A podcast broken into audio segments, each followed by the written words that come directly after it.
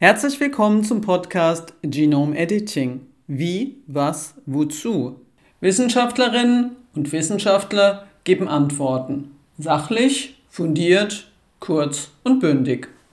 Mein Name ist Sabine Schuh und ich stelle Fragen. Episode 8 Projekte und Entwicklungsmöglichkeiten. Worum es hier geht, dazu einige Stichworte. Sonnenblumen, photosynthetische Effizienz, Weizen, Acrylamid, Reduktion von Asparagin, Freilandversuche, Grundlagenforschung und Regulierung. Die Antworten gibt heute Andreas Weber. Ich bin an der Heinrich-Heine-Universität in Düsseldorf am Institut für Biochemie der Pflanzen und wir arbeiten am Institut in erster Linie an Fragestellungen, die mit Photosynthese zu tun haben. Wie nehmen Pflanzen das CO2 aus der Atmosphäre auf? Wie wandeln sie es in Biomasse um? Welche Effizienzen gibt es in verschiedenen photosynthetischen Systemen? Und kann man die möglicherweise auch zwischen verschiedenen photosynthetischen Systemen aufeinander übertragen? Neben meiner Arbeit im Institut bin ich auch in der Deutschen Botanischen Gesellschaft engagiert, diene dort als Präsident und ich leite zusammen mit dem Stan Kopriba aus Köln Köln auch das Exzellenzcluster CIPLAS, äh, das sich mit Pflanzenbiologie beschäftigt. Nun zu den Fragen. Sie sind an einem Projekt beteiligt, das sich Gain for Crops nennt. Es geht um Sonnenblumen. Die verfolgten Ansätze zielen darauf, den Verbrauch der drei wichtigsten Ressourcen in der Landwirtschaft zu verringern. Land, Stickstoff und Wasser. Was genau verbirgt sich hinter diesem Projekt? Ja, in dem Projekt geht es in erster Linie darum, die photosynthetische Effizienz zu steigern. Das heißt, übersetzt in einfache Worte, wie kann man aus der Lichtenergie, die im Verlauf einer Wachstumsperiode der Pflanze zur Verfügung steht, möglichst viel von dieser Sonnenenergie in der Pflanze speichern. Es gibt verschiedene Art und Weisen, wie Pflanzen das machen sogenannte C3-Pflanzen wie der Weizen, der Hafer oder eben auch die Sonnenblume haben eine etwas geringere Effizienz als sogenannte C4-Pflanzen. Dazu würde zum Beispiel der Mais und das Zuckerrohr gehören. Und es gibt auch Pflanzen, die sich zwischen C3 und C4 befinden und die haben auch eine äh, Effizienz, die dazwischen liegt. So, worum geht es jetzt in dem Projekt? Ich habe ja bereits gesagt, dass Sonnenblumen C3-Pflanzen sind, die eine etwas niedrigere photosynthetische Effizienz haben. Und wir versuchen mit den Ansätzen in Gain for Crops die Sonnenblume auf den Weg in Richtung der C4-Photosynthese zu bringen. Wenn wir das erreichen, erzielen wir dadurch einen geringeren Verbrauch an Stickstoff und Wasser, weil C4-Pflanzen weniger Stickstoff brauchen und weniger Wasser brauchen, um die gleiche Menge an Biomasse zu erzeugen. Und wir verringern den Verbrauch an landwirtschaftlichem Land, da C4-Pflanzen pro Flächeneinheit höhere Erträge erwirtschaften können. Und das ist dann auch direkt die Verbindung zur Nachhaltigkeit und zum Umweltschutz. Der größte Einfluss der Landwirtschaft oder zumindest des Pflanzenanbaus in der Landwirtschaft ist der Landverbrauch. Land auf dem Nutzpflanzen angebaut werden, ist in jeder Form von Landwirtschaft immer weniger biodivers als Land, das nicht in der Landwirtschaft genutzt wird. Wenn wir also weniger Land verbrauchen für die Nutzpflanzen, wäre mehr Land verfügbar für höher biodiverse Anbausysteme oder eben für auch reine Natur. Und das wäre dann auch der Vorteil für den Umweltschutz und für die Förderung der Biodiversität. Kommen wir aus aktuellem Anlass einmal zu Weizen. Wissenschaftler von Rothamsted Research, einem weltweit führenden britischen Forschungszentrum, arbeiten mit Hilfe von CRISPR an der Entwicklung einer neuen Sorte, die beim Backen weniger Acrylamid produziert. Das damit verbundene Krebsrisiko könnte so reduziert werden. Könnten Sie das Projekt näher beschreiben? Ja, wie Sie ja bereits gesagt haben, ist Acrylamid als krebserregend eingestuft. Dieses Acrylamid entsteht beim Backen und Frittieren von stärkehaltigen Lebensmitteln bei höheren Temperaturen. Und Weizen, Getreide, ähm, das Korn enthält ja sehr viel Stärke und das Korn enthält dazu auch freie Aminosäuren. Und eine dieser freien Aminosäuren ist das Asperagin. Das Asperagin kann mit den Zuckerketten in der Stärke reagieren beim Erhitzen. Bei Temperaturen über 150, 180 Grad findet die sogenannte Maillard-Reaktion statt. Das ist eine Bräunungsreaktion, die auch die Aromastoffe erzeugt, die den typischen Brotgeruch oder beim Braten von Fleisch den typischen Fleischgeruch erzeugen. Zunächst erstmal bei niedrigeren Temperaturen ist das gar kein Problem. Wenn man das aber längere Zeit bei höheren Temperaturen machen, entsteht dieses Acrylamid. Beim Brot wäre das zum Beispiel beim Toasten das Problem. In England wird ja ähm, relativ viel oder auch USA wird relativ viel Toastbrot gegessen. Wenn man das toastet, es dabei bräunt, kann es zur Entstehung von diesem Acrylamid kommen. Ich hatte bereits erwähnt, dass diese Reaktion dann stattfindet, wenn viel von Asparagin, der Aminosäure Asparagin vorliegt und viele Zuckermoleküle vorliegen. Und was die Forschenden in Rosamstead jetzt gemacht haben, ist ein Enzym, das an der Biosynthese dieses Asparagins beteiligt ist, durch CRISPR auszuschalten. Dadurch geht der Gehalt von freiem Asparagin in dem Korn zurück um ca. 90 Prozent. Abhängig davon, welche Linie man sich anguckt. Und damit geht auch die Gefahr der Acrylamidbildung beim Backen und insbesondere beim Toasten, Toasten weitgehend zurück. Das heißt also, was die Forschenden dort erreicht haben, ist den Gehalt einer Aminosäure zu reduzieren, die zur Bildung von Acrylamid beiträgt und dadurch möglicherweise ein Produkt zu erzeugen, das weniger gesundheitsschädlich ist. Wie geht es mit diesem Projekt denn jetzt weiter? Das heißt, wie sind die nächsten Schritte bis zu einer möglichen Zulassung?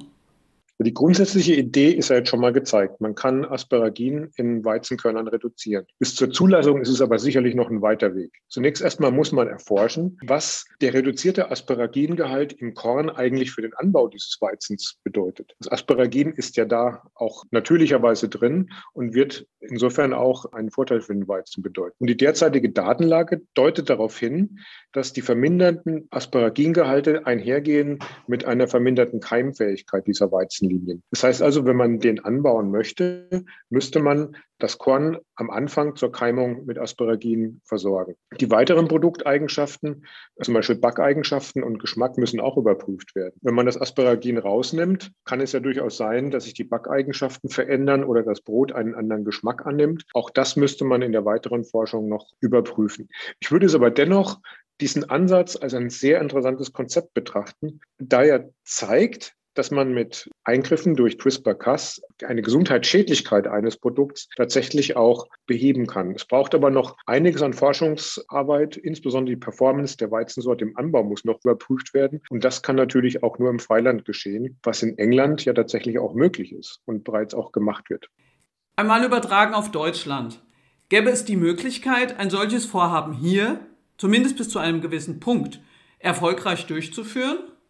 Grundsätzlich könnte man ein solches Projekt in Deutschland durchaus durchführen, bis hin zu Pilotexperimenten im Gewächshaus oder in Wachstumskammern. Also das Proof of Principle könnte man wahrscheinlich auch in Deutschland machen. Dann aber der entscheidende Punkt, die Überprüfung der Anbaueigenschaften im Freiland, wäre nur mit genehmigungspflichtigen Feldversuchen möglich und damit in Deutschland weitgehend unrealistisch. Das heißt, in Deutschland müsste man eigentlich irgendwo mitten in der Forschung aufhören und die anwendungsorientierten Aspekte könnten bei uns in der Form eigentlich nicht vernünftig bearbeitet werden. In Deutschland und Europa sollen die Methoden des Genome Editing unisono den strengen Regularien des Gentechnikgesetzes unterliegen. Schränkt das eigentlich auch schon die Grundlagenforschung ein oder ist das für diesen Bereich irrelevant?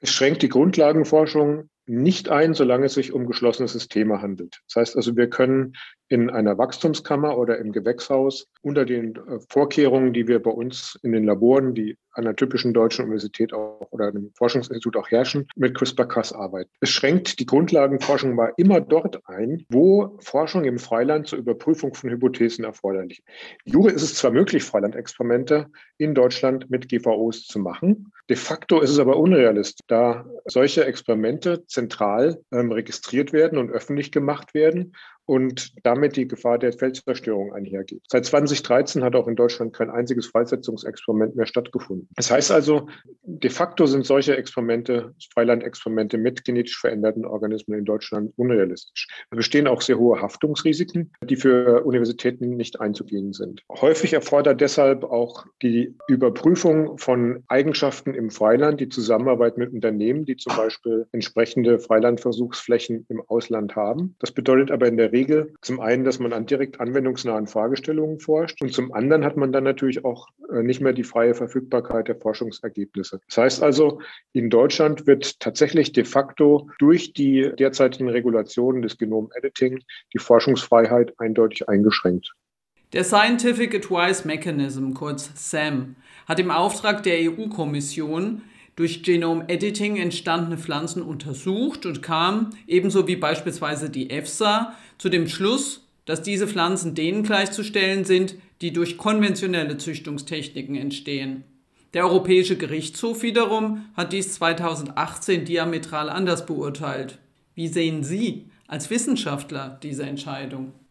Die Einschätzung des Scientific Advice Mechanism und der EFSA deckt sich natürlich auch mit der der Deutschen Akademien der Wissenschaften, der Leopoldina, der Deutschen Forschungsgemeinschaft, der Akademienunion und auch einer Vielzahl von unabhängigen Fachverbänden wie dem VBio oder zum Beispiel auch der Deutschen Botanischen Gesellschaft. Das heißt also, die ähm, Einschätzung des SAM ist eindeutig nachvollziehbar und aus wissenschaftlicher Sicht richtig. Der EGH hat nun eine rein juristische Entscheidung getroffen. Also in der Europäischen Union werden alle durch Mutagenese oder durch gentechnische technische Veränderungen erzeugten Organismen als GVO eingestuft. Es betrifft eben auch Mutagenese, die zum Beispiel mit Strahlung, mit Chemikalien gemacht worden sind. Nur einige der bereits zum Zeitpunkt der Erstellung dieser Richtlinie bekannten Mutagenesenmethoden, die bereits damals vorhanden waren, wie zum Beispiel Strahlung und Chemikalien, die wurden von der Regulation ausgenommen. Also nochmal langsam und nochmal verständlich. Auch durch herkömmliche Mutagenese hergestellte Organismen sind nach Ansicht der entsprechenden EU-Richtlinie GVOs. Sie werden jedoch von der Regulierung ausgenommen. Nachdem die Genomeditierung erst